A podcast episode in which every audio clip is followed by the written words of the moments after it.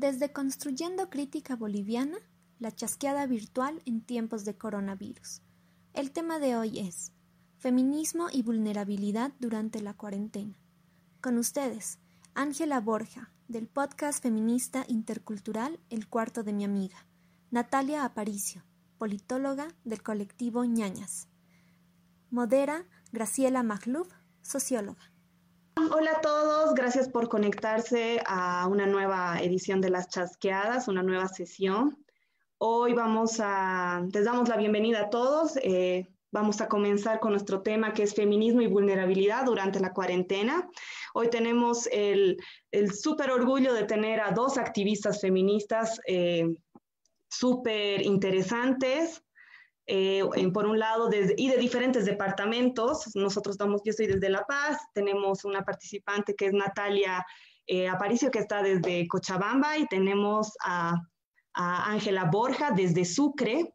Y ambas eh, militantes feministas nos vamos a conversar sobre la temática del el feminismo, el rol del feminismo en esta época en Bolivia, durante esta última época en Bolivia.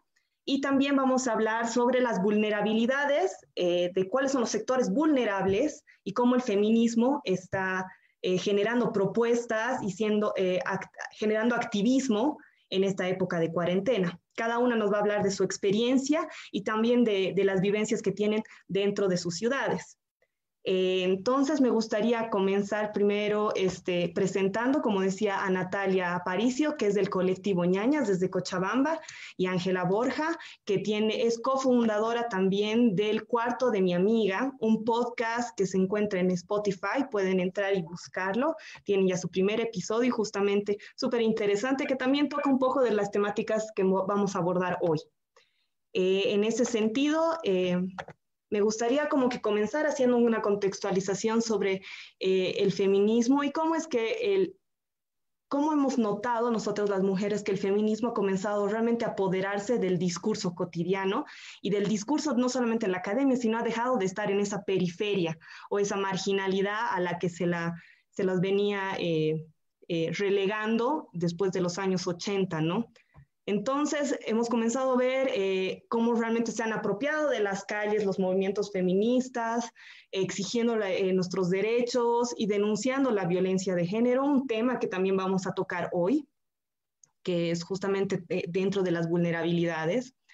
en los últimos años, obviamente, en este protagonismo y en las distintas formas que se ha expresado a través del arte, a través de performance, y, otro tipo de activismos también hay que, hay que recalcar que son muy importantes para el movimiento feminista, esta creatividad y esta forma de hacer de diferentes formas.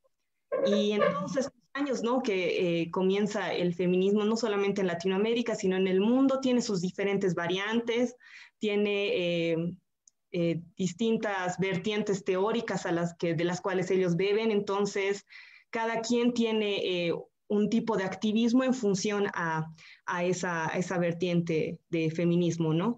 Eh, me gustaría tal vez comenzar con el debate eh, para como generar un marco, un marco contextual un poquito de qué feminismo es que nuestras dos invitadas están más, eh, con las que cuál se identifican y por qué, y que nos relaten cómo es que ellas ven este tipo de feminismo y cómo les parece tan importante, digamos, en esta época.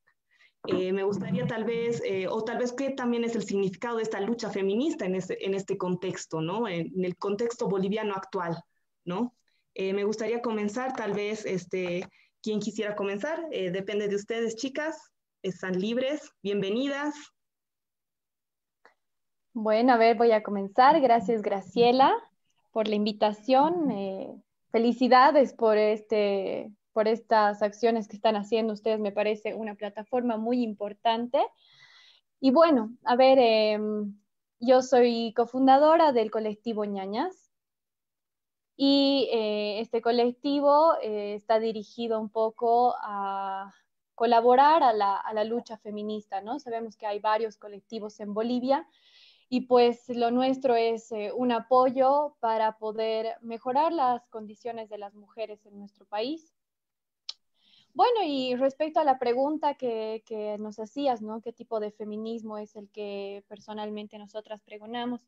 Y bueno, yo soy partidaria del feminismo plural, ¿no? Este feminismo es el que se, va a alimentar de distintas corrientes del feminismo eh, para justamente poder, poder ir engranando una lucha tal vez más coherente, ¿no? Porque a veces es muy, es muy limitante estar solamente eh, em, haciendo el acto social a través de una corriente, de un pensamiento.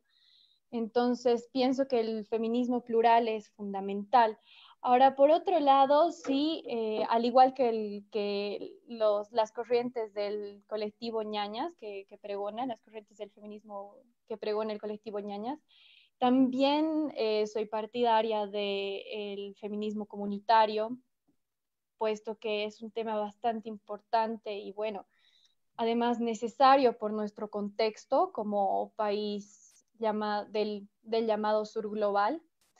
Eh, por otro lado, también eh, soy partidaria del feminismo eh, ecológico, partidaria también del feminismo popular, muy importante, y también del feminismo interseccional. ¿No? Entonces, esa es más o menos mi línea. Y bueno, creo que la agenda feminista eh, boliviana está más que todo dirigida a la violencia de género, ¿no? A diferencia tal vez de otros países eh, que está, están dirigidos a, otros, a otras temáticas, ¿no? Por ejemplo, en España la agenda feminista está un poco más dirigida a los derechos laborales, ¿no? Aquí todavía estamos intentando conquistar eh, derechos que aún son bien básicos, como el derecho a la vida. Entonces pienso que ahorita la lucha feminista en Bolivia y nuestra agenda está un poco más dirigida a la violencia de género, ¿no? Y toda esta, esta estructura de la violencia. Entonces, eh, es eso y bueno, le doy espacio a mi compañera. Ángela. Bueno, hola, hola a todos los que nos están eh, viendo, nos están escuchando. Gracias, Graciela, por la, por la invitación. Y sí, eh, soy cofundadora del, de este nuevo proyecto que estamos elaborando aquí en Sucre. Realmente es algo nuevo para, para, este, para este lado del país.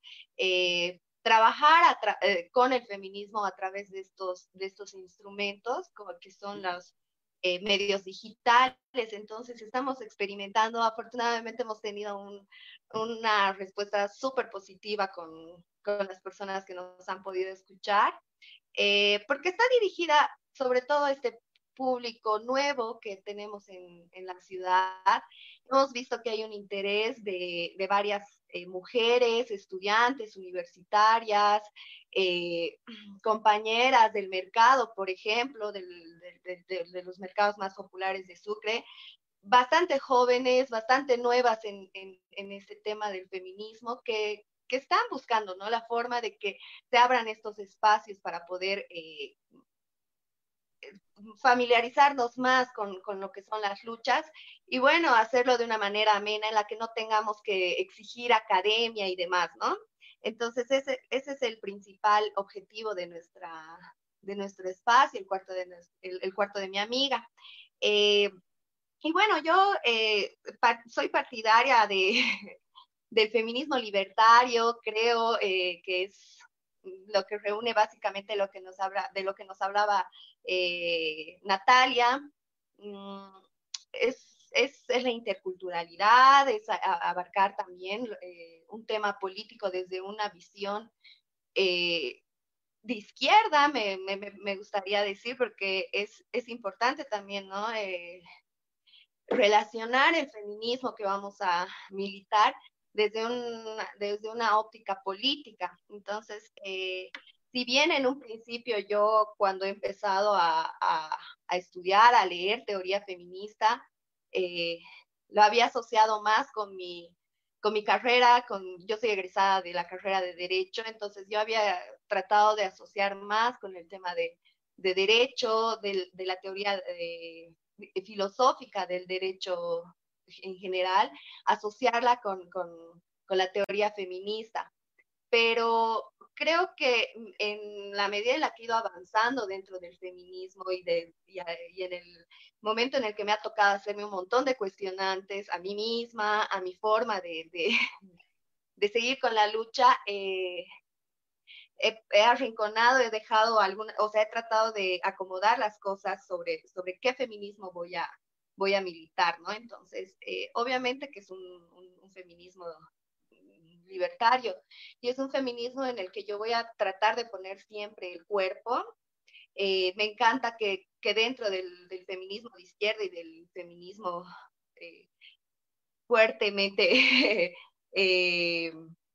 activo, eh, también se, se, crea esto de, la, de, las redes ¿no? comunitarias y es ahí cuando el feminismo comunitario cobra una esencia importante en, en, en medio de la lucha feminista, ¿no?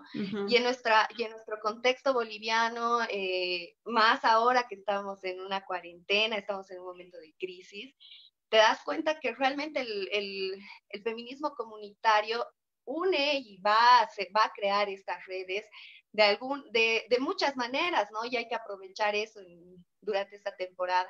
Entonces, eh, eso y bueno, eh, hemos eh, podido colaborar, yo he podido colaborar particularmente con varias colectivas aquí en Sucre que tienen visiones parecidas y lo hemos logrado de, de forma muy bonita, muy armoniosa. Eh, y ahora estamos tratando de mantener eso, ¿no? Mantener nuestra, nuestras redes, unir.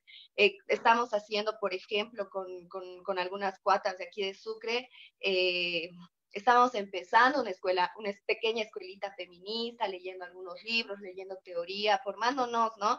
Desde la parte teórica también tengo un, un círculo eh, bueno, un grupo, un pequeño grupo colectivo donde nos formamos también a partir del derecho, a partir de la normativa, de las cuestionantes a las normativas, es un, una, es un aporte técnico más que todo para eh, el tema de la, del feminismo y de, de darle ¿no? Eh, materialismo al, a la lucha y, a, y al militar en un feminismo.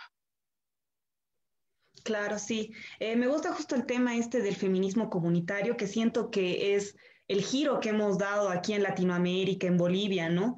Eh, eh, entendiendo que todos estamos entrelazados, ¿no? Y cómo esto afecta a nuestra cotidianidad. Yo igual considero que este tipo de feminismo, el feminismo plural, el feminismo comunitario, justamente en esta época, no, no solamente en esta época de cuarentena, sino también en octubre, noviembre, en épocas de crisis, y Bolivia que ha vivido, está viviendo dos crisis muy fuertes juntas al mismo tiempo, em, es como vital, ¿no? Eh, justamente de, a, razón de eso es que se comienza a dar el valor a, a, las organizaciones civiles o las organizaciones de personas que no están vinculadas a un partido político, efectivamente, ¿no? Y ahí la lucha feminista creo que se la comienza a ver más en las calles, ya se la comienza a ver realmente eh, generando lazos de solidaridad y de solidaridad también, que es muy importante, ¿no? Para nosotras.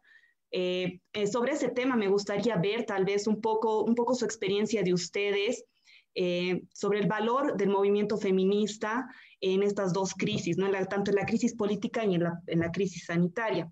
Por ejemplo, tal vez ver si ustedes han participado del Parlamento de Mujeres, y cómo ustedes han sentido tal vez un, yo he sentido por lo menos una, un reconocimiento, digamos, de las bases feministas y de una unión, eh, de una confraternización, digamos, entre, entre hermanas que tal vez no, no nos estábamos muy conectadas y ya como que eh, da, da, más cuerpo, ¿no? Ese tipo de organizaciones y de eventos que generan eso, crítica, conocimiento y repensar realmente nuestra realidad, no solamente lo político, porque el feminismo antes se veía que era eh, como, eh, por, por, supuesto, una lucha marginal, que no estaba cuestionando la lucha de clases, que no cuestionaba y que debería ser relegada en un segundo plano. Y se ha visto que no, que más bien es algo transversal.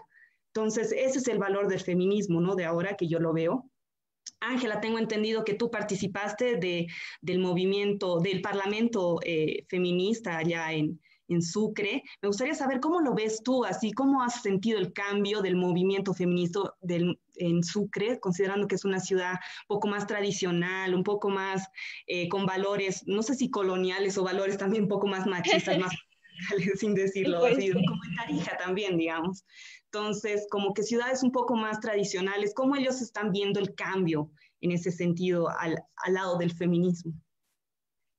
Bueno, aquí eh, eh, el feminismo, desde, desde, mi perspectiva, ¿no?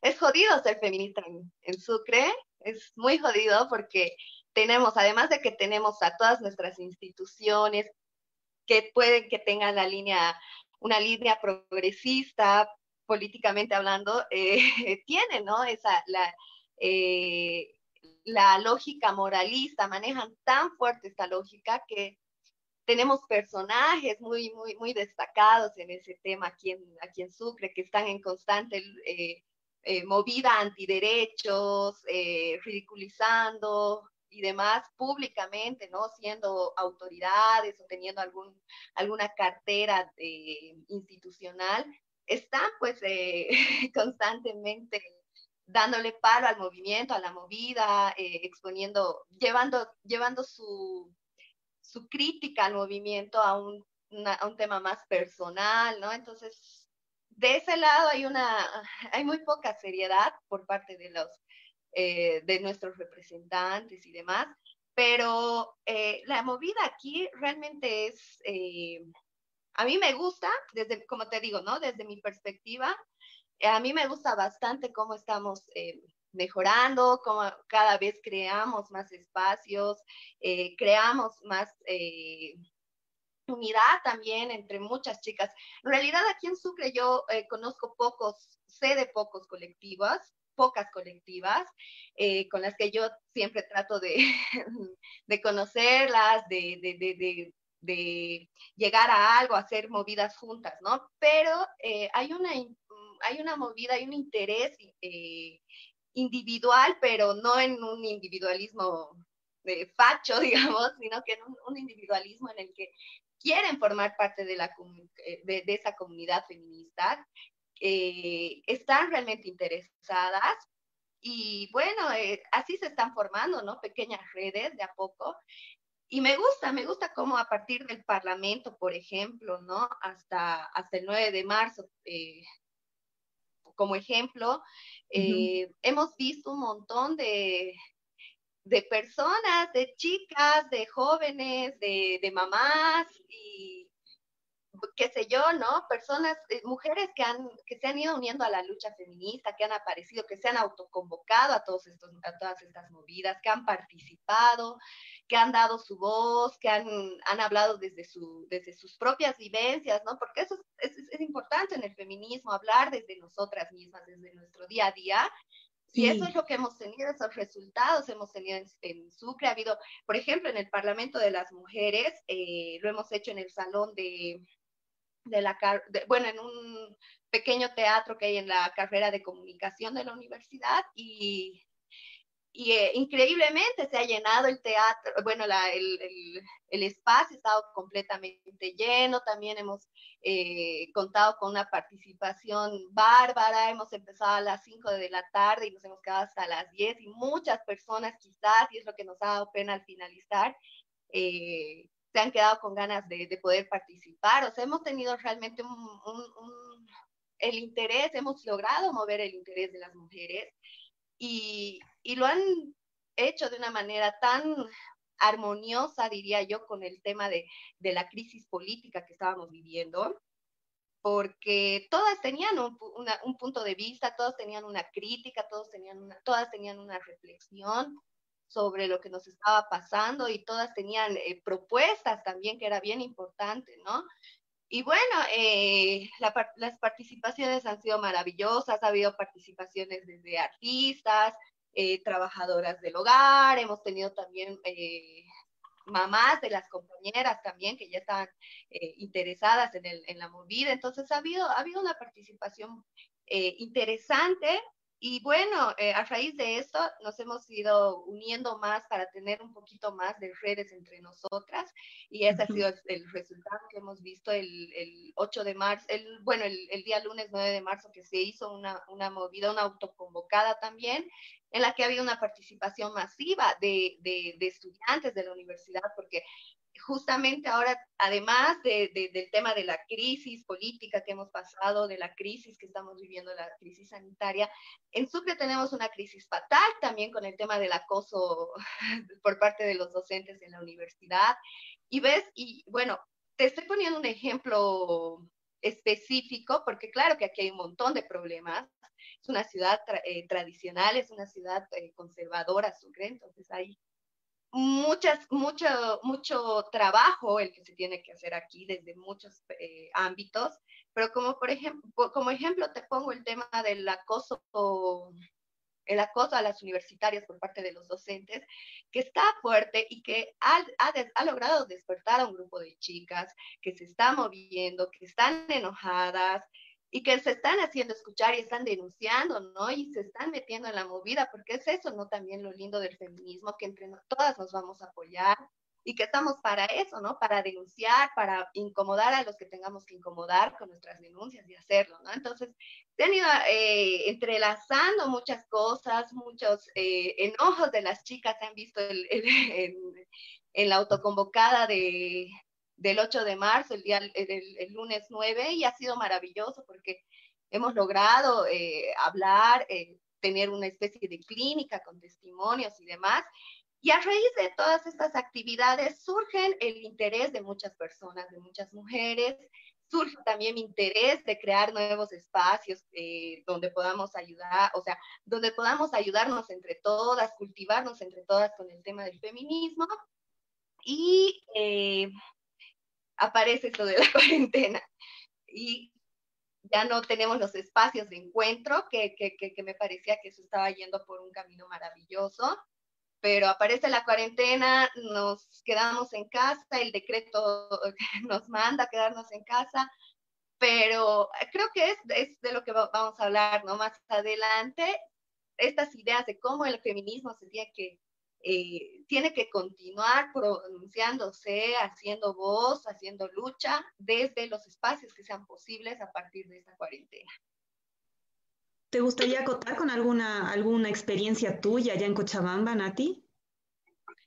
Sí, a ver, eh, justamente del Parlamento de Mujeres que mencionabas.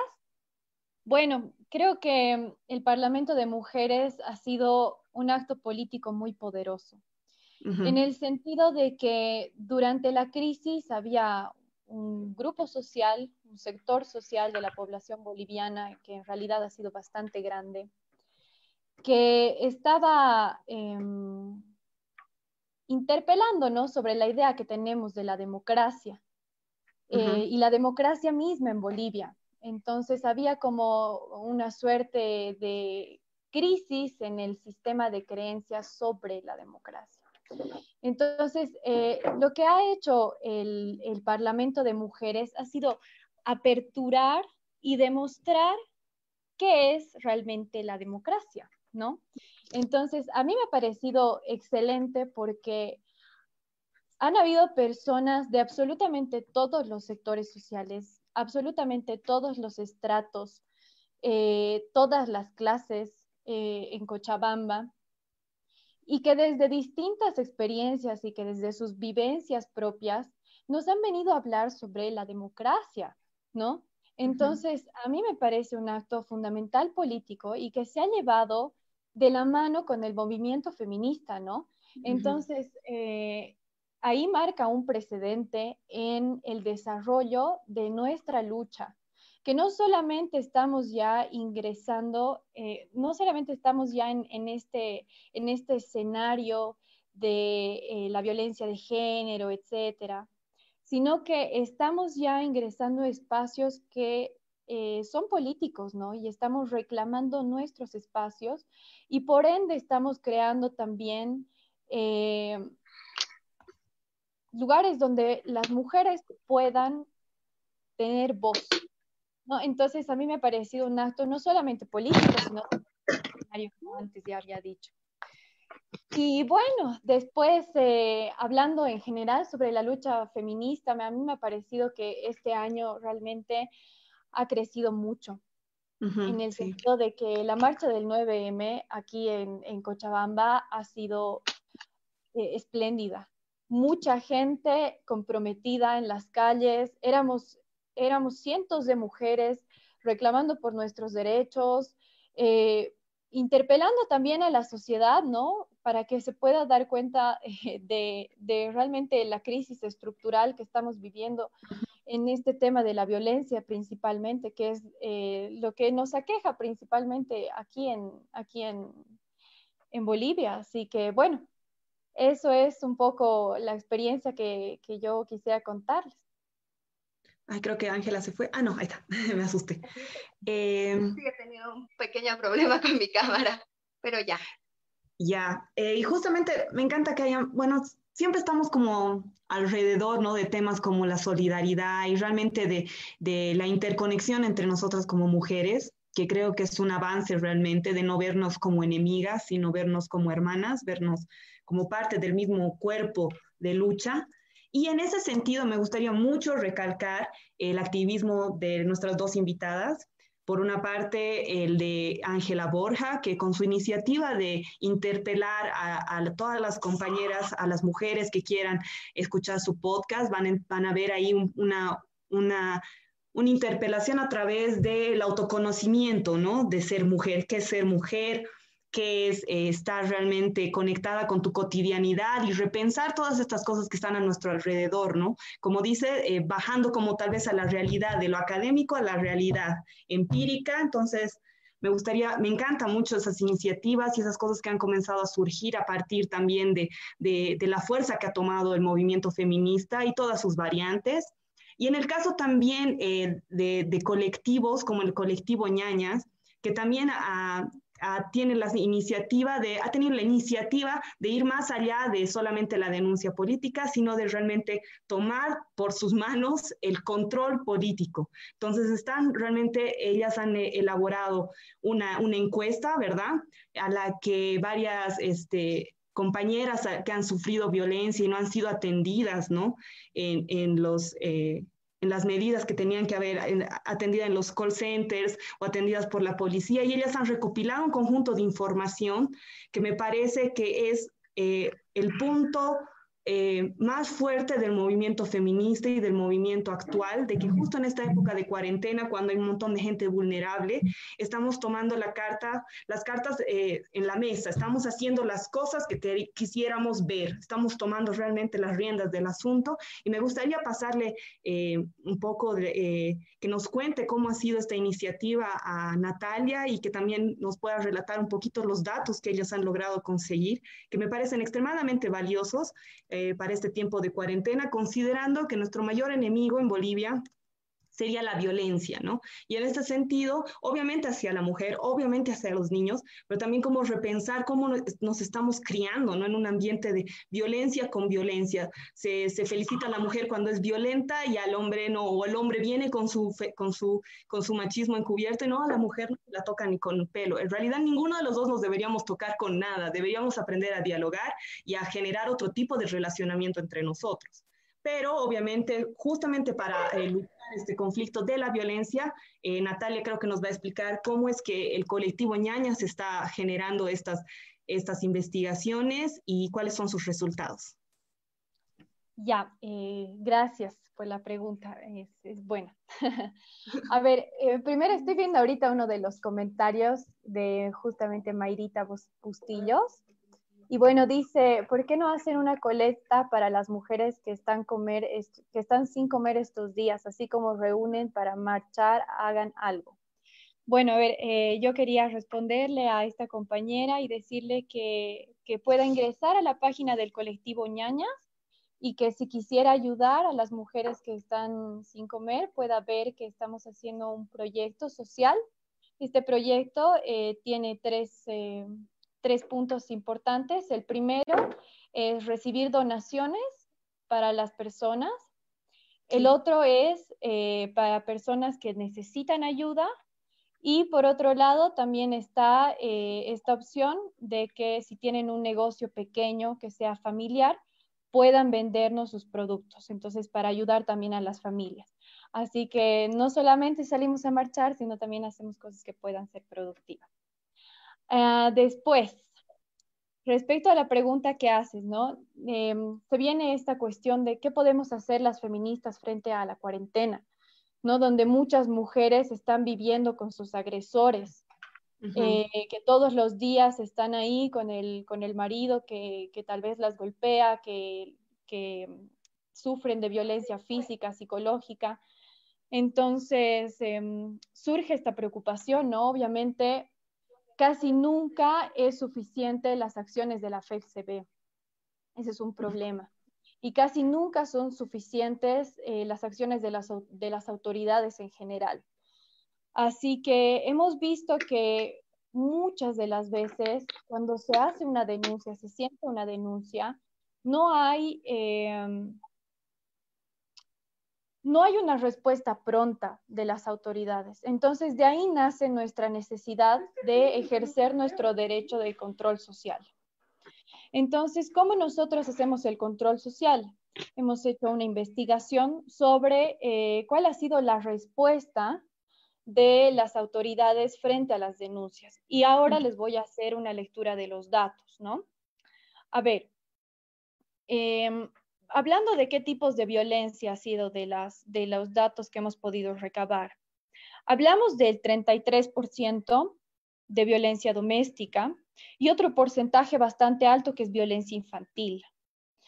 Eh, en, el, en el 21% estamos hablando de violencia sexual y violencia económica y después el resto eh, del porcentaje está dividido eh, en muchas otras violencias que no sabemos porque usualmente eh, son denuncias de vecinos que escuchan gritos pero no saben qué es lo que está sucediendo.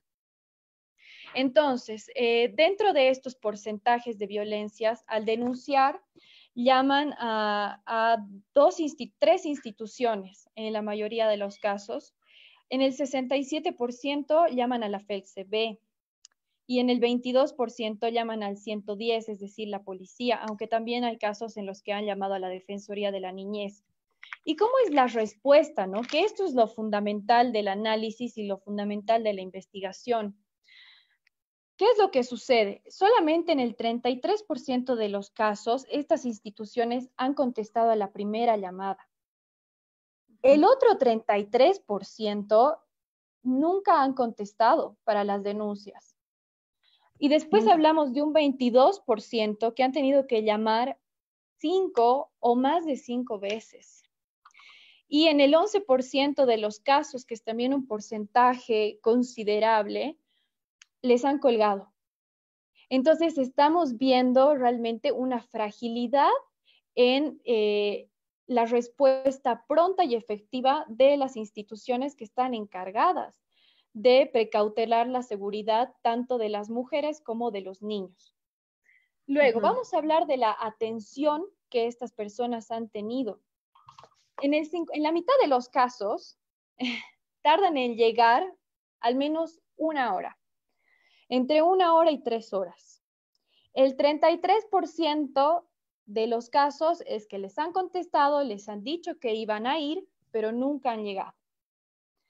Y el 16% de los casos les contestan, pero minimizan la situación. O sea, les dicen, no pasa nada, señora, cálmese, eh, se va el agresor, se va a tranquilizar o qué sé yo. Entonces, no nos estamos tomando con seriedad el asunto. Es por eso que nosotras, las feministas, siempre vamos a interpelar, a estas instituciones, ¿no? Que no están haciendo su labor como corresponde.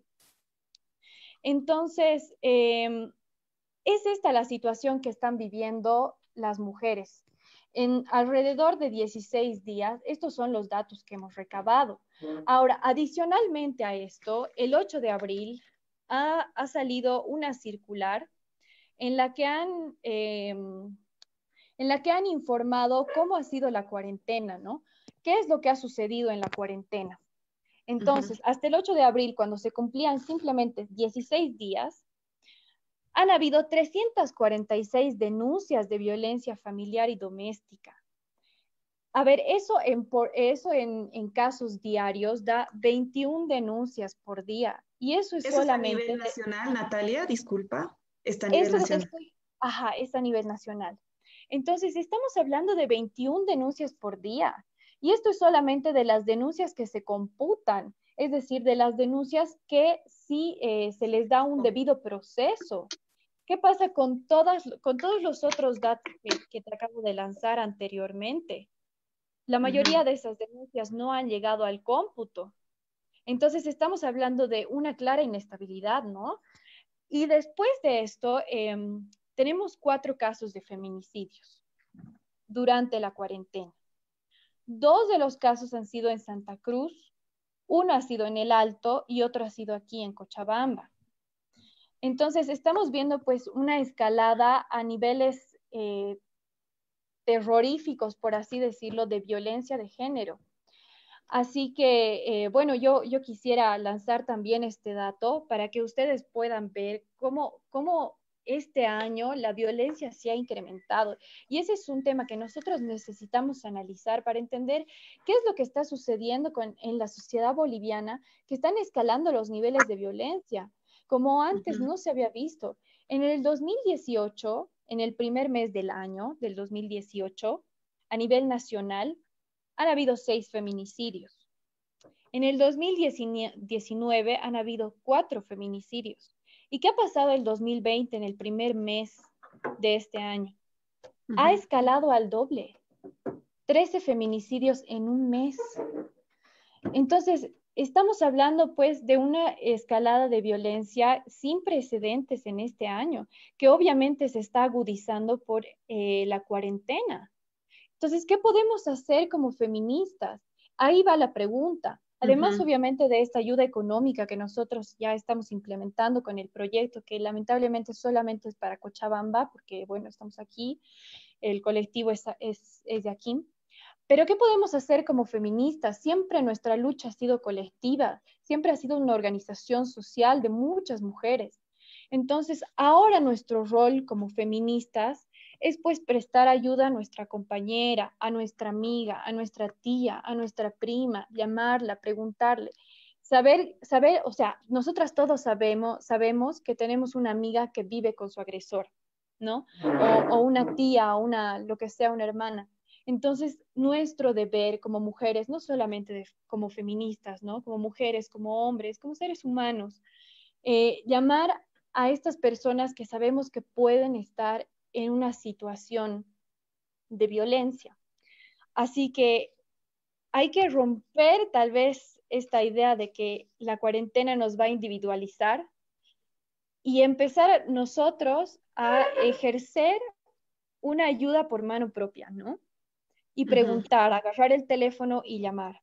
Entonces, estos son los datos. No sé si quisieras que te lance algún, algún dato más eh, o si algo no ha quedado muy claro, pero esto es lo que hemos podido recabar, ¿no? En conclusión, la escalada de violencia ha sido fatal y segundo, a pesar de que ha habido una ordenanza estatal y gubernamental de que debe haber una prioridad de la FELCB para precautelar la seguridad de las mujeres y de los niños, las autoridades y las instituciones no están cumpliendo con este rol.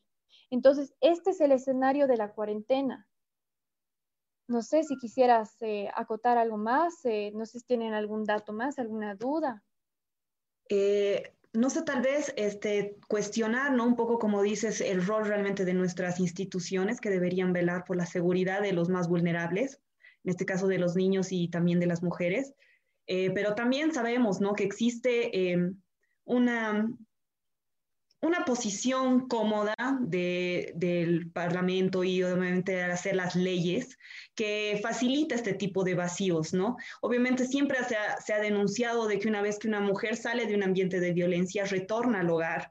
Entonces, ¿cómo uno puede asegurarse que el ciclo de violencia termine? ¿No? Y cómo podemos interpelar realmente a nuestras instituciones para generar tal vez eh, políticas públicas que vayan realmente a frenar, no solamente con póster, sino realmente cambiar tal vez el sistema de salud y realmente repensar la forma en cómo nosotros eh, nos relacionamos entre seres humanos, ¿no? ¿Por qué se dan este tipo de violencias? Que obviamente llevan consigo este, eh, muchos rasgos culturales también. Este, desde mi punto de vista también tiene que ver mucho con eh, el aspecto colonial también que nos marca el colonialismo interno que también nos afecta como mujeres. Entonces, eh, yo creo que ese es un, conflicto realmente que estamos viendo. En el caso de que decías de que, de que existen 300 denuncias en, en, este tiempo, ¿no? En, en esta época, ¿no? Eh, ¿Cómo realmente podríamos evitar, realmente como colectivos feministas, cómo podríamos, además de llamar a nuestra amiga Isabel, cómo más podríamos ejercer otro tipo de presión a las autoridades para que eh, este grupo que se encuentra en una situación de vulnerabilidad se encuentre a salvo o sienta que tiene un protocolo o qué, qué medidas tomar. No sé si alguna vez eh, es algo que lo hayan considerado eh, con su grupo o que hayan considerado con su grupo de activistas feministas o sus amigas. Eh, no sé, me gustaría saber si alguna de ustedes dos alguna vez habría pensado en cómo realmente mejorar las condiciones en las que se está ejecutando esta ley de, de los feminicidios y cómo realmente evitar este ciclo de violencia y cuál es el rol del feminismo ahí también, ¿no? Ya. Eh, tal vez, no sé cuál yo, a, mí, yo tengo una respuesta, pero también quiero que, que, participe Ángela, no sé si, si Participa tú, tú Natalia, y luego yo, yo explico un poco también. Ya, A ver, obviamente eh, por la normativa ¿no? y el decreto supremo que ha lanzado eh, la Presidente, nosotros no podemos salir de nuestras casas, ¿no? Entonces, nuestro espacio de acción se reduce muchísimo. Como, como les decía, ahora lo que podemos hacer es el control social y también eh, ejercer estas acciones individuales, pero a la vez que tienen una carga bien, bien social, ¿no? Bien activa, bien colectiva. Eh, de llamar a nuestras amigas, etcétera. Pero ¿qué más podemos utilizar? Ahora, ah, yo pienso que tal vez el arma más poderosa que tenemos en pleno siglo XXI, en un mundo tan globalizado, tan eh, eh, intercomunicado, tan interdependiente, etcétera, me parece que es fundamental el uso de las redes sociales, ¿no? Y la denuncia a través de las redes sociales puede también significar eh, una fabulosa, un fabuloso medio de acción y también de revolución, ¿no? No nos olvidemos que ya han habido eh, experiencias históricas donde a través de, eh, de los movimientos en las redes sociales se han conseguido cosas grandes, ¿no? Como la primavera árabe, por dar un simple ejemplo. Entonces, yo soy partidaria de utilizar las redes sociales como un medio eficaz y eficiente para poder informar a la población Em, ¿qué está pasando realmente? ¿no? ¿Qué está pasando con nuestras autoridades y con nuestras instituciones? Y no, no, pues, eh, no solamente en son de, em, tal vez de molestar, sino también de criticar, ¿no? Y de poner en tela de juicio qué, qué es lo que está sucediendo. Ahora, por otro lado, ¿no? A, a veces nosotros tenemos mucho este concepto de que eh, lo punitivo es lo que va a traer tal vez una mejora en la sociedad, ¿no? Pensamos que tal vez la cárcel es la meta máxima para poder eh, corregir al agresor, al violador o al feminicida. Y bueno, yo quisiera aprovechar en este momento para desarrollar un poco la teoría de esta antropóloga feminista, que es argentina, Rita Segato, que justamente ella también tiene esta perspectiva que, mencionabas, ¿no? Ella, ella también trabaja a partir de la colonialidad, obviamente. Y bueno, em, ella qué nos dice? Ella nos dice que eh, tenemos que trabajar en esto a lo que ha llamado su teoría las pedagogías de la crueldad, ¿no? Entonces, nosotros tenemos que intentar trascender de esta lógica punitiva que Claro, claro, no estoy diciendo que no deben ir a la cárcel, sí que sí, pero sí hay que trabajar en una pedagogía que pueda cambiar estos paradigmas, porque finalmente es un paradigma la violencia, que viene junto con toda una estructura de legitimación y con todo un sistema de legitimación para poder eh, interpelar a este sujeto que eh, comete actos que finalmente son letales, ¿no? Entonces, un poco cómo se entiende esta pedagogía de la crueldad. Este es eh, la falta de empatía, la falta de solidaridad, la indiferencia. O sea, eh, es, es, impresionante, ¿no? Yo siempre veo a personas que están cuestionando los movimientos feministas, pero no veo que con la misma fuerza cuestionen a los violadores o compartan en sus, en, sus redes sociales noticias sobre violaciones, sobre feminicidios, etc. Entonces, creo que como sociedad también tenemos que empezar a entender que nosotros tenemos que em, trascender y tenemos que pensar en qué es lo que está viviendo mi hermana, qué es lo que está viviendo mi compatriota, ¿no? Por así decirlo, para poder llamar un poco más este sentimiento. Entonces, eh, yo creo que va un poco por ahí, ¿no? Empezar con, empezar a atacar la estructura, porque obviamente el feminicidio, eh, la violación, etcétera, no son actos aislados, eso hay que entender. No es un hombre enfermo, que es un psicópata el que realiza el acto violento, sino es una persona que está impregnada pues de toda una carga social y cultural que lo lleva a realizar un crimen. Entonces, eh, eso tal vez sería un poco la respuesta que te puedo dar. Claro. Eh, Ángela, nos querías acotar eh, sobre este tema. ¿Qué opinas sobre el ciclo de violencia? bueno, yo primero creo que hay que hacerle siempre críticas a la normativa eh, justo estoy hablando un poco sobre el tema de la 348 de la normativa nacional en mi tesis. Entonces, ahí he podido un cachito entrar más a fondo con el, con el, con la implementación de esta normativa que tiene pues un montón de, de, de vacíos que nos están, que están dando lugar a que no se pueda eh, llevar un proceso con celeridad, un proceso justo, porque ya de por sí el sistema judicial es, es, un, es un, sistema eh, regido por normas patriarcales, entonces eh, hacer unas normativas a medias, hacer normativas que tienen que, que, ser ajustadas, no, no soluciona los problemas, sino que más bien eh, los dilata y además que eh, le sirve pues a todas esas personas que, que, que, no ven la necesidad de estas normativas que son tan esenciales, eh, que no ven la necesidad real que, y bueno, la, la, la, función importante que cumplen estas normativas, eh, hace que estas personas simplemente les sigan dando palo, ¿no? Y que no, no apoyen la creación ni, ni, ni, ni la modificación y el trabajo estructural en estas normativas.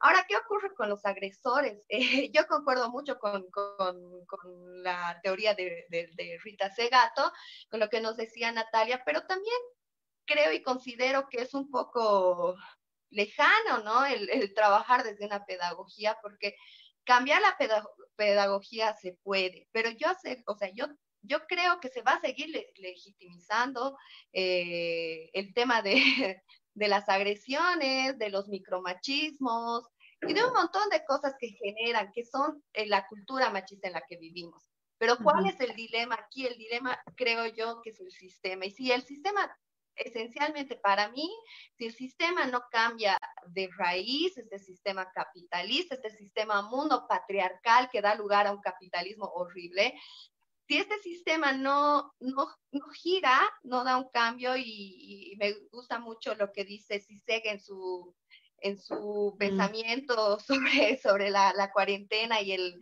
y el golpe que se le está dando al, bueno, sobre la, el coronavirus y el, y el golpe que se le está dando al, al capitalismo, me gusta mucho el, el plantearnos, ¿no? Eso de que puede que a raíz de esta crisis sanitaria a nivel mundial, de esta crisis que nos está hablando un poco acerca de lo que, de lo que es la poca armonía que tenemos, la poca consideración que hemos tenido eh, con nuestro sistema mundo, con eh, los espacios de, otros seres que no sea el ser humano.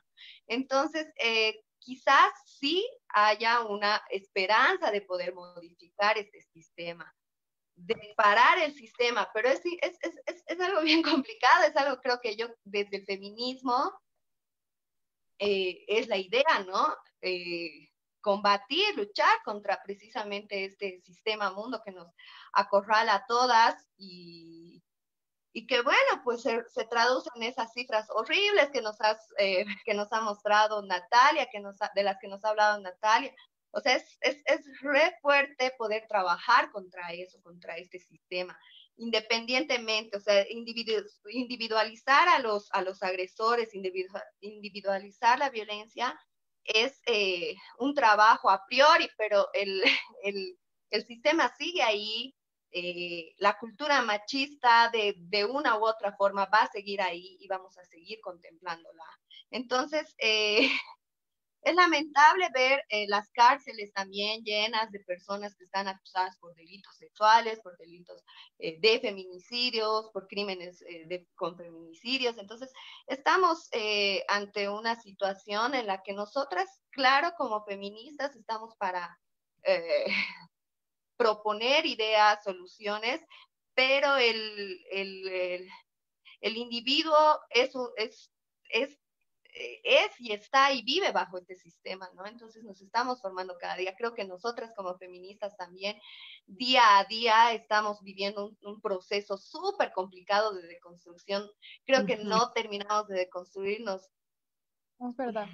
Aunque, aunque realmente lo, lo deseemos con todas las fuerzas, porque hemos vivido y hemos nacido en un seno de eh, todas estas eh, pequeñas actitudes machistas, o grandes o hemos sido víctimas de algún tipo de violencia, algún tipo de, de, acoso y demás. Entonces, somos pues parte también de este sistema y más allá de la crítica y de hacernos escuchar y demás, hay que nomás pues seguirle metiendo a, la, al, a las luchas ante, ante los tribunales con estos casos, con este tema de la, del, de la responsabilidad penal para, para el para los agresores, ¿no? Ahora, ¿qué hacemos con, con lo que está ocurriendo aquí? Porque eh, hay un, un, una intención de indultar a todos los, los eh, adultos mayores eh, como un acto de solidaridad que, que, están en las cárceles, en los recintos, en los recintos penitenciarios. Y yo veía eh, un informe de unas cuatas que lo han realizado aquí en Sucre, de cuántos casos, de cuántas de esas personas adultas mayores están eh, sentenciados o están en un proceso por violencia, un proceso por acoso, por violaciones a personas de sus núcleos familiares. Entonces es un riesgo, o sea, es, es sacar, tratar de solucionar algo poniendo en riesgo la vida de las demás personas, ¿no? Y ahí nosotros como como colectivos feministas tenemos que trabajar, ¿no? Lo que decían es muy importante. Es ahora cuando tenemos que eh, reforzar esta idea de solidaridad, eh, llamar a nuestras compañeras, trabajar, ver con, a nuestras vecinas desde las posibilidades que tengamos nosotras como mujeres, como feministas, como independientes también. Entonces, tratar de movernos y lograr estos, estas redes de apoyo, de colaboración. Aquí en Sucre, afortunadamente, igual hemos trabajado eh, con el, las chicas del podcast, con otras eh, mujeres que no precisamente son todas feministas, pero hemos trabajado para poder colaborar a otras mujeres, ¿no? Eh, sí. La situación es súper fuerte, la situación es súper delicada, pero ahí está, ¿no? El, el tema este de las, de la, del, del sistema en el que vivimos. Y bueno, eh, crear redes ahora más que nunca, aprovecharnos de estos espacios que tenemos, del, de los medios eh, de comunicación, de las redes sociales que están a nuestro alcance.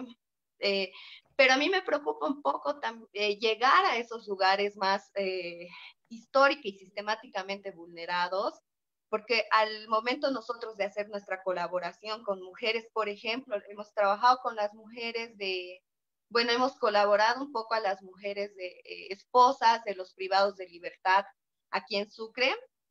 Hemos conocido algunos casos y ahora en esta crisis le están pasando peor que nunca.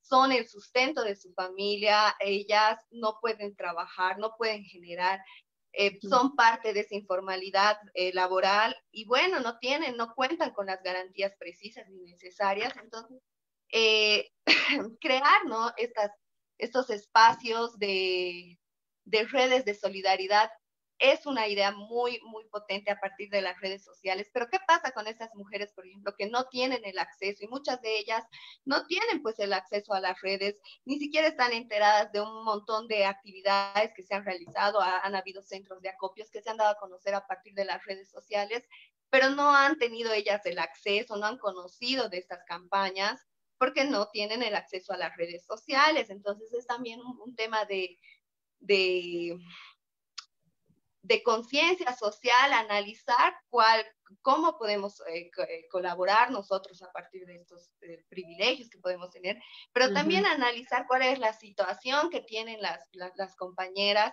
que necesitan ahora, además, más allá de, del tema de, de, necesitar recursos, de necesitar víveres y demás, en estos, en estos sectores periurbanos que además son muy alejados de la ciudad, llegar hasta ahí para nosotras desde nuestras posibilidades ha sido un poco complicado, pero lo hemos logrado. Entonces, eh, en estos lugares también se vive, ¿no? Y es mucho más común ver en estas zonas alejadas de la ciudad, ver eh, mujeres que viven en, en eh, violencia, ¿no?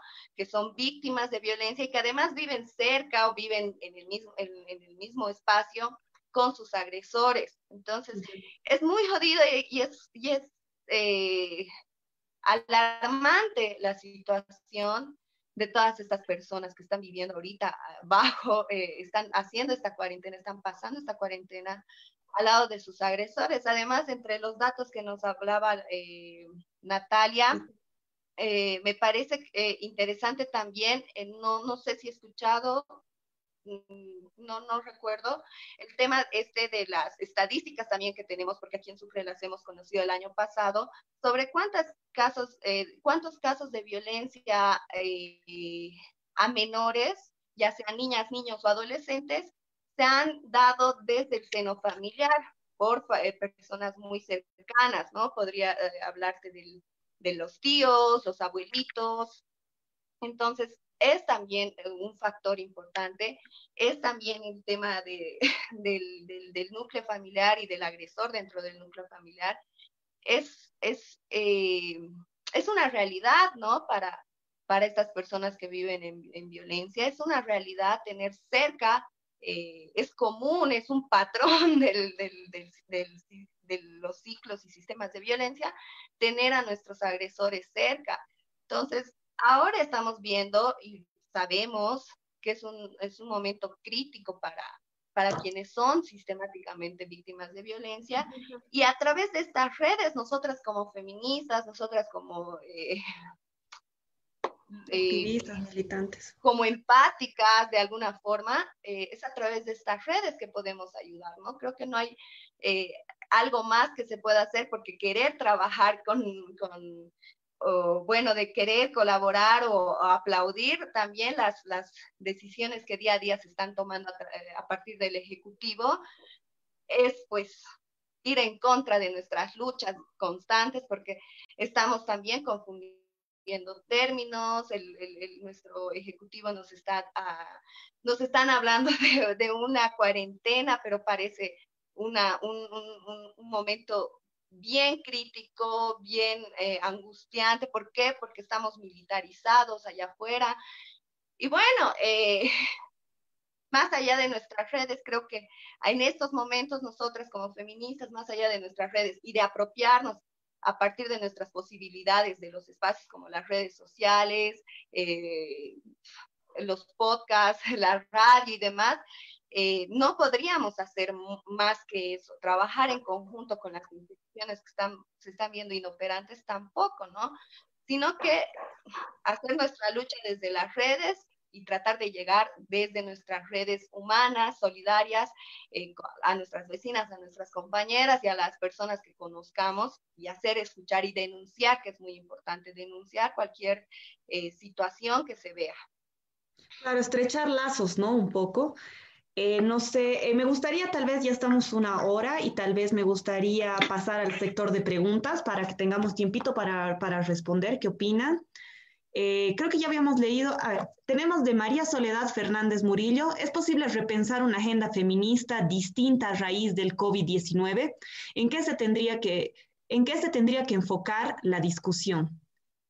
¿A quién le gustaría responder? Ah, a, a, mí me gustaría eso, justamente había leído y me ha parecido una pregunta muy importante, ¿no? Porque nosotros nos tenemos que adecuar a nuestros tiempos y a nuestras, a nuestras situaciones, ¿no? Me parece que sería bueno que como feministas empecemos también a eh, interpelar un poco esto de los trabajos que usualmente son feminizados, ¿no? Que se les asigna un rol cultural para la mujer y que también son precarizados. Entonces, creo que es importante repensar en estos trabajos que ahora, durante la cuarentena y durante el COVID, son tan importantes y tan esenciales, como por ejemplo eh, los trabajos de limpieza, que usualmente la mayoría de las personas que trabajan son mujeres, y también es, esa es, un, es una labor históricamente feminizada. Y bueno, también... Em, me parece que es importante eh, repensar esta, esta condición desigual, ¿no? Que ahora que no estamos en condiciones normales, por así decirlo, se está empezando a agudizar muchísimo más. Entonces, me parece que eso sería bien importante, ¿no? Empezarnos a replantear la importancia del trabajo que muchas mujeres asalariadas y mal asalariadas ahora están tal vez teniendo el rol más importante durante esta cuarentena.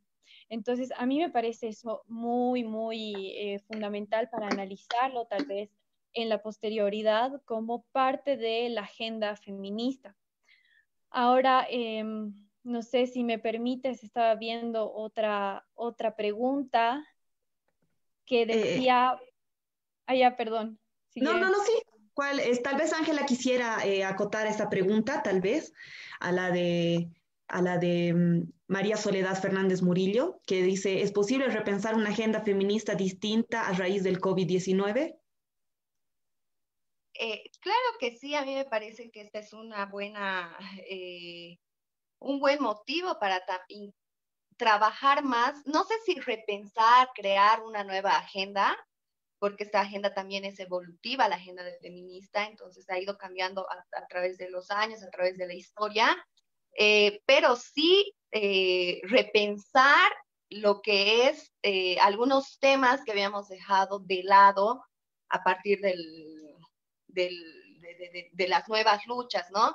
de las nuevas importancias que se les ha ido, se le ha ido dando al, a la agenda feminista y a, los puntos que trata, ¿no? Entonces, por ejemplo, lo que me parece importante, el, tema que toca Natalia, trabajar más con, la violencia simbólica, hacerla más visible, quizá eh, denunciarla, criticarla y hablar más sobre, este tipo de, violencia, que ahora sí estamos haciéndolo súper evidente, estamos en pleno siglo XXI,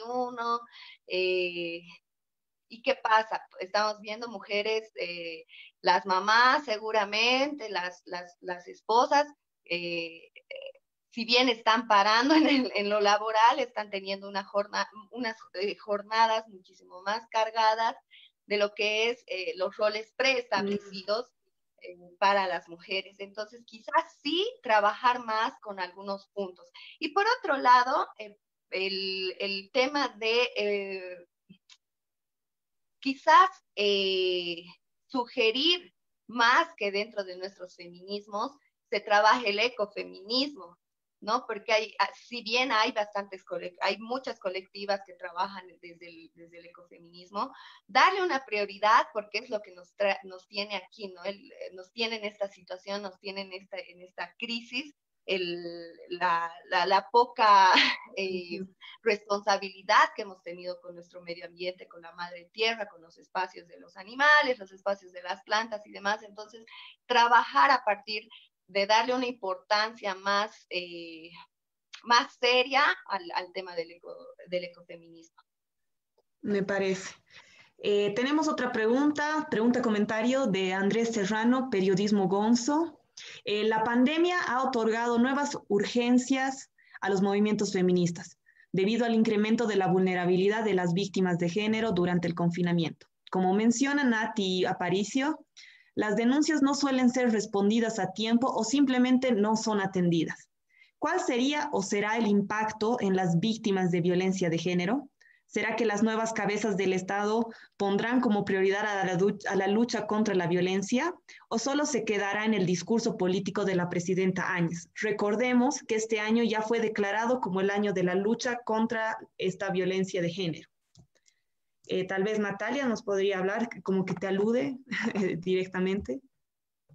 Ya, eh, me voy a ir primero a la última, a la última pregunta, ¿no? Que dice, si creen, si creemos que va a tener una prioridad. Personalmente, y esto lo digo sí a, título, a título individual, yo pienso que no, no va a tener una prioridad, porque otro problema que ahorita estamos enfrentando los bolivianos es que además de la crisis que tenemos, estamos lidiando contra eh, una época electoral, y la época electoral siempre es peligrosa, en el sentido de que siempre se puede instrumentalizar para conseguir ciertos fines o ciertos objetivos de la clase política, ¿no? Entonces, me parece que la lucha contra la violencia va a quedar en un papel y en un rol absolutamente relegado por este tema, primero, electoral y segundo, obviamente, porque estamos combatiendo una pandemia que se está dando a nivel mundial, ¿no? Y por no hablar solamente de em, la precarización de nuestro sistema de salud, sino también la crisis económica que se viene con esto. Entonces, me parece que eh, tal vez si, si, ahora tenemos algo de lucha en la violencia de género, que me parece que no, y la violencia infantil, va a empeorar la situación. Así que el impacto en estas, eh, en estas personas, en, estas, eh, en estos grupos sociales, principalmente niños, niñas y mujeres que sufren de violencia de género, va a ser eh, tal vez, como decía antes, ¿no? La escalada a, de esta violencia en principio física, tal vez sexual, que ya va, ya va a escalar a la violencia letal, ¿no? Entonces al incremento ya de, feminicidios, etcétera. Entonces me parece que dando tal vez una mirada bien eh, pesimista del escenario social, creo que esta tal vez podría, podría ser, ¿no? Y ahí está nuestra lucha como feministas justamente, ¿no? Claro. Así que eh, esa, sería, esa sería mi respuesta. A mí me gustaría este, entregarle esta pregunta a Ángela, eh, de María Áviles Rojas. ¿A qué cree que se debe la escala de violencia en Bolivia y Latinoamérica? Yo creo que tienes un entendimiento mayor sobre el sistema ahorita, entonces, como nos has hablado un poco de cuál es más o menos tu, perspectiva, ¿cómo responderías a esa pregunta? Bueno, eh, yo creo que en Latinoamérica eh, si nos vamos a hacer un, análisis eh, comparativo, vamos a ver que en Latinoamérica es realmente normalizada el tema de la violencia, ¿no? Eh, los, los eh, crímenes, los feminicidios cada vez van en ascenso. como nos contaba Natalia, 13 feminicidios en un mes, en el primer mes del año, cosa que no se veía antes. Es, es súper alarmante y es grave también vernos como cifras, terminar viéndonos como cifras. Bueno, creo que esto tiene mucho que ver con el, con el discurso eh, de, los, de los que nos gobiernan, de los que nos manejan en toda nuestra región, ¿no? En nuestras regiones. ¿Y qué pasa? Eh, ocurre, ¿no? Este, tenemos estos resultados a partir de todos estos discursos que estamos viendo desde eh, quienes están gobernando eh, en Latinoamérica. Sin ir muy lejos, eh, y como ejemplo, ¿no? El discurso totalmente cristiano, católico que hemos tenido a partir de la crisis en octubre en Bolivia hasta el día de hoy, ha generado que nos se dé una potestad de volver a esos años donde la laicidad no, no era un tema de discusión, donde el tema de, de, progresar con una idea de, de dejar de lado y atrás todos estas estos mecanismos de la cultura machista eh, eran normalizadas. Entonces, ¿qué hemos hecho a partir de este octubre hasta, el, hasta, hasta nuestros días, hasta esta nueva crisis sanitaria? Hemos visto cómo este discurso en el que se maneja bastante la idea de, de de nuevamente surgir con la iglesia en nuestros en, nuestros, eh, en nuestras instituciones de poder, nuestras instituciones reguladoras, en nuestras instituciones normativas, nuestras instituciones eh, ejecutivas.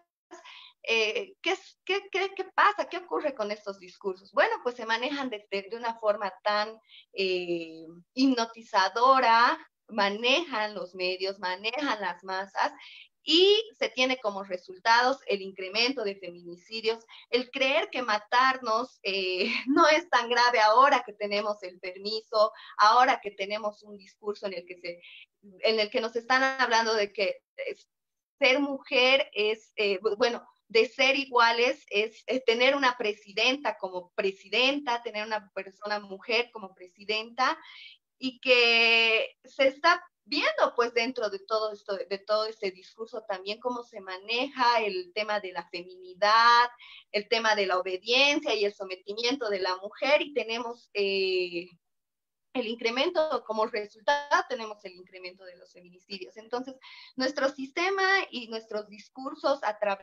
en, esta región, en Latinoamérica, los discursos neoliberalistas, porque sí hay que decirlo, sé que es incómodo y sé que suena eh, un poco trillado el hablar del neoliberalismo, eh, desde el feminismo, es una realidad. Estos discursos eh, nos llevan a que a normalizar pues las conductas que, por las que estamos luchando desde, desde los feminismos. Y hay feminismos muchísimos más transgresores quizá que el mío, que el nuestro, ¿no? Que estamos aquí hablando desde la, desde la academia. Hay feminismos que van eh, desde un, un, un, momento de... Eh, desde sectores populares a hacer esta lucha, a moverse. ¿Y qué está pasando? Pues estos discursos los están invisibilizando también. Entonces, esa es, la, es esa para mí la razón principal por la que estos, eh, esta violencia de género está en crecimiento, esta violencia de género vive en Latinoamérica, abraza Latinoamérica. Es por todo el tema de, los, de, de, de la discursividad de, de, quienes nos gobiernan. Eh, Aquí creo que también se podría, podríamos discutir el tema sobre que nos trae María Soledad Fernández Murillo, que creo que está bastante interesante. Ella dice, ¿creen ustedes que la crisis de COVID-19 es una oportunidad para cuestionar la separación de lo público y de lo privado? Eh, ¿A quién le gustaría comenzar, eh, comentar ese, responder a la compañera? ¿Puedes repetir de nuevo? Yo no, no quisiera muy bien. Es, eh, ¿Creen ustedes que la crisis del COVID-19 es una oportunidad para cuestionar la separación de lo público y lo privado? Puede que ella se esté, eh, no sé si eh, lo estoy interpretando mal, pero puede ser una de las opciones que se refiera al Estado, digamos, a, lo público y lo privado, pero también yo creo que tiene que ver con los roles, ¿no? También eh, de género que se, que se nos otorgan, de nosotras estar siempre, quien, el rol público está también vinculado al género masculino, ¿no? Y el rol privado está vinculado a lo femenino. Entonces, tal vez de esos dos lados nos podríamos centrar. ¿Qué opina? No sé eh, si, bueno, dale, dale. Ya, bueno, eh, quizás hablar un poco, a mí me gustaría hablar un poco sobre el, sobre la primera, la primera teoría que tienes, Graciela, sobre esta pregunta. Eh, a mí me parece muy lindo, me parece algo muy romántico desde mi, desde mi, desde mi militancia feminista el cuestionar ahora el tema de los de la propiedad pública y la propiedad privada a partir de un sistema más eh, anarquista quizás.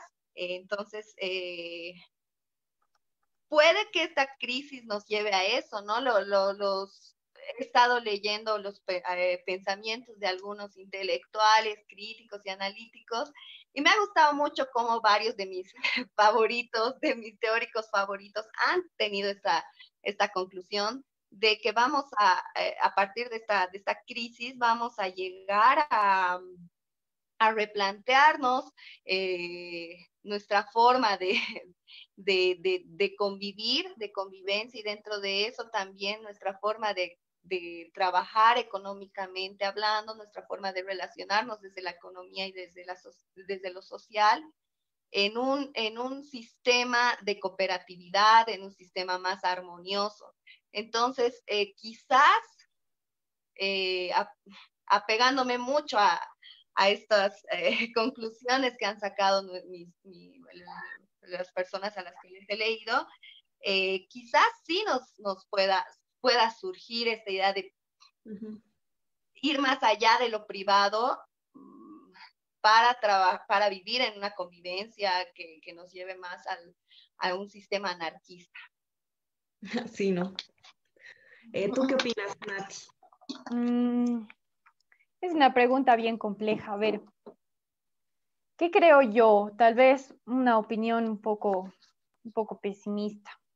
He leído también este artículo justamente de Zizek, ¿no? El filósofo esloveno, y él dice que tal vez puede ser la oportunidad de eh, tener una un distinto entendimiento tal vez de lo colectivo, de la solidaridad, tal vez que se pueda estrechar un poco más los, los, los lazos. He hablado también tal vez de, del fin del capitalismo. Y creo que en esta ocasión, aunque personalmente no me guste, pero creo que tal vez sería lo más eh, ligado a la realidad que estamos viviendo, es que, mm, o sea, yo me apego mucho más a, a la, al artículo o a la teoría que tiene este filósofo surcoreano que él ah. dice que en realidad es posible que se agudice, ¿no? Y que lo privado y lo público eh, tengan tal vez una, una mayor estrechez. Y me parece que es una posible, es posible esta vía, ¿no? Y ya estamos viendo de que, por ejemplo, ahora que hay necesidad, muchos privados están haciendo eh, donaciones, todo este tipo de cosas. Entonces, lo que a mí me asusta es que obviamente no, no voy a negar que está bien cualquier tipo de ayuda, pero que eh, los estados en nación tal vez tengan que apegarse o atenerse un poco a este sector privado, ¿no? Que puede ser sumamente peligroso, también yo lo veo y puede, puede que sea un atentado con la soberanía. Entonces, bueno, esa es mi lectura, pero realmente ahorita tal vez es muy pronto eso, eso es lo que, lo que tal vez. Mm, ya. A ver, y tenemos tal vez como último comentario, pregunta de Daniel Bellot. Eh, me encanta que se usen datos para diagnosticar el problema.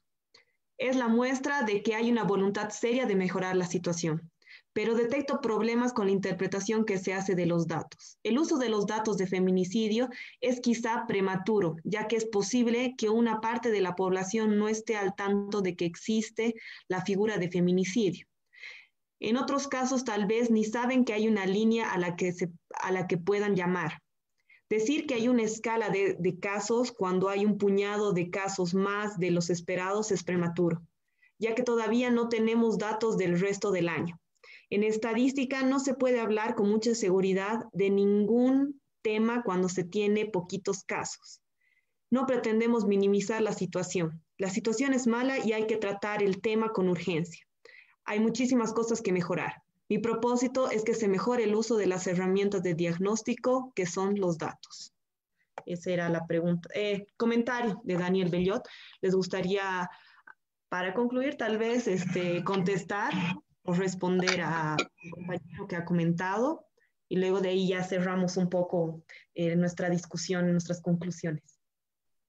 Bueno, a ver, yo pienso que em, sí, tal vez es una observación buena, pero obviamente ahorita el análisis que hemos hecho y los datos que tenemos es simplemente eh, un pantallazo a priori de la situación. no es ya eh, la finalización de una investigación para nada, en realidad es simplemente eh, una pequeña porción y tal vez justamente para introducirnos un poquito más a este tema, ¿no? Entonces, como les digo, esto es simplemente una, una, perspectiva a priori.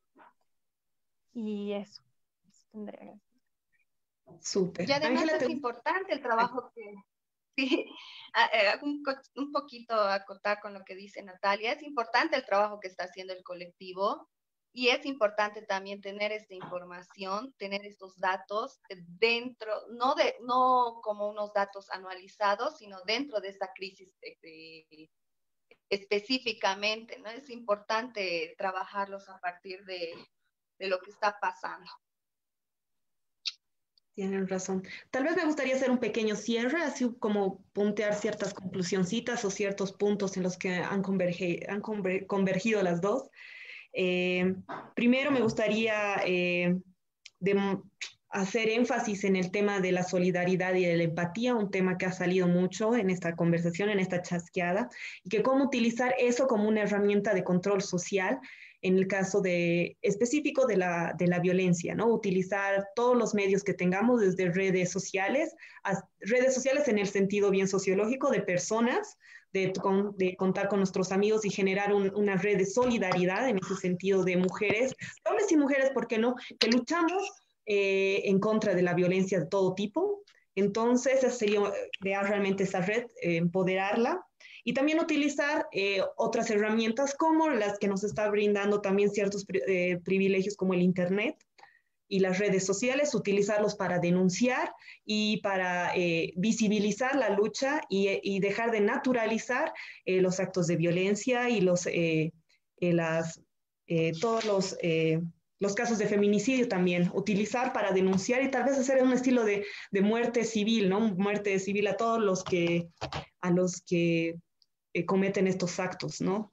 Existen, creo, un conjunto de páginas igual que, que suelen tener eh, un seguimiento también de, estos casos y también compañeros que conozco que también son varones, que, que también, eh, no, sé, no si se consideran feministas, pero sí denuncian muchos actos de, violencia, en especial hay un caso de una página que denuncia todos los días de, de esta persona que salió de la manada, que también me parece salió libre, uno de los de la manada, entonces que el hecho que se denuncie constantemente y que se muestre que no es natural y que no es normal y que es algo que tiene que ser frenado desde raíz, es justamente lo que nos lleva a lo que Ángela también nos hablaba un poco de la deconstrucción, ¿no? Y de cómo encontrar eh, este, el génesis o, quebrar la raíz de este ciclo de violencia que nos lleva a, a tener estos datos tan terribles que nos ha traído Natalia que obviamente, como dices, un pantallazo, es una muestra pequeña, porque obviamente ha sido en pequeño, en un tiempo muy breve. breve, pero eso no quiere decir de que esos datos sean, eh, no sean válidos. De hecho, es realmente muy importante utilizar realmente los datos empíricos para demostrar a qué nos hablamos y utilizar mucho la ciencia de la estadística y también de la cualitativa para encontrar la génesis y quebrar realmente con este ciclo de violencia. En ese sentido, yo me gustaría felicitarlas a las dos por sus iniciativas y por todo lo que están haciendo con el movimiento feminista, por eh, eh, trabajar desde diferentes formas, ¿no? Desde solidaridad hasta autoconciencia y repensar lo cotidiano, repensar nuestros roles y repensar eh, nuestro, nuestro accionar, ¿no? Como mujeres en este mundo, me parece que es lo más valorable de, las dos y que bueno que el movimiento feminista continúe y muchas gracias realmente por participar y nosotros quedamos atentas a lo que ustedes quieran dialogar en un futuro, son bienvenidas a nuestro espacio Construyendo Crítica Boliviana. Eh, ¿Les gustaría cerrar con algún otro comentario tal vez? Y ya nos despedimos. Em, yo, bueno, a ver, agradecerles por este espacio muy bueno. Eh, ha sido bien bonito poder intercambiar nuestros pensamientos, nuestras opiniones. Y bueno, también em, a la gente que nos está viendo desde Cochabamba, eh, ya, ya lo había mencionado, pero lo vuelvo a repetir para los que ahorita estén viendo el live. Si quieren hacer alguna donación, si conocen a alguien que necesita ayuda, que ahorita la crisis está terrible, hay gente que vive del día a día, entonces Si conocen a alguien que necesite también, por favor, entren a la página del colectivo ñañas y ahí van a encontrar eh, una página web en la que ustedes van a poder hacer donaciones o van a poder eh, poner si necesitan donaciones o si están vendiendo productos. Em, es eso y bueno, cuídense mucho todos los que nos están viendo. Eh, Ángela, tal vez. Sí, bueno, muchas gracias, Graciela, y en realidad al, colectivo por la invitación me parece eh, felicitarles por estos espacios, los he estado siguiendo, he visto sus anteriores eh, chasqueadas, me ha gustado bastante, me parece que este, este espacio en estos momentos de crisis son eh, importantes, son necesarios, son también contenedores, ¿no? Nos, nos, nos crea un momento de, de, contención. Entonces, muchísimas gracias. y bueno, igual invitar a todas las personas de Sucre que que nos vean, que nos ven. Nosotros estamos haciendo con las con, algunas compañeras más, aparte de las compañeras del, del, podcast, El Cuarto de mi Amiga, estamos haciendo una movida solidaria para las esposas eh, de los privados de libertad. Entonces, quieren colaborar, si quieren ayudar, si quieren eh, formar parte de esta pequeña red que hemos creado, eh, de alguna forma, cualquier tipo de ayuda es bienvenida. Y que se bueno, comuníquense conmigo, eh, con, el, con, el, cuarto de mi amiga. Podemos dejar quizás abajo de alguna forma el, el, link para que nos puedan comunicar a cualquier tipo de colaboración.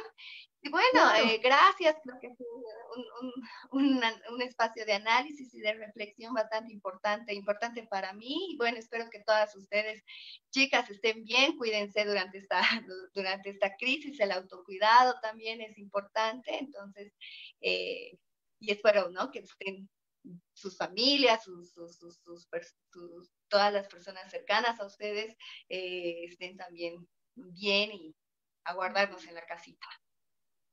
Eh, sí, para terminar, tal vez tienes razón, Ángela. Eh, ustedes, ustedes podrían poner en los comentarios eh, los datos del colectivo ñañas y también del cuarto de, de mi amiga para que puedan, los que están interesados y, en ayudar y en ser parte de sus redes de solidaridad, eh, ingresar y ubicarlas, ¿no? Con mayor facilidad, sería genial. Y con eso me despido. Muchas gracias realmente por la participación de todos, a todos los que nos están viendo, a nuestras dos invitadas. Y ya la próxima semana vamos a traer nuevos temas y quédense atentos porque vienen más chasqueadas en esta época de cuarentena. Muchas gracias. Hasta la próxima.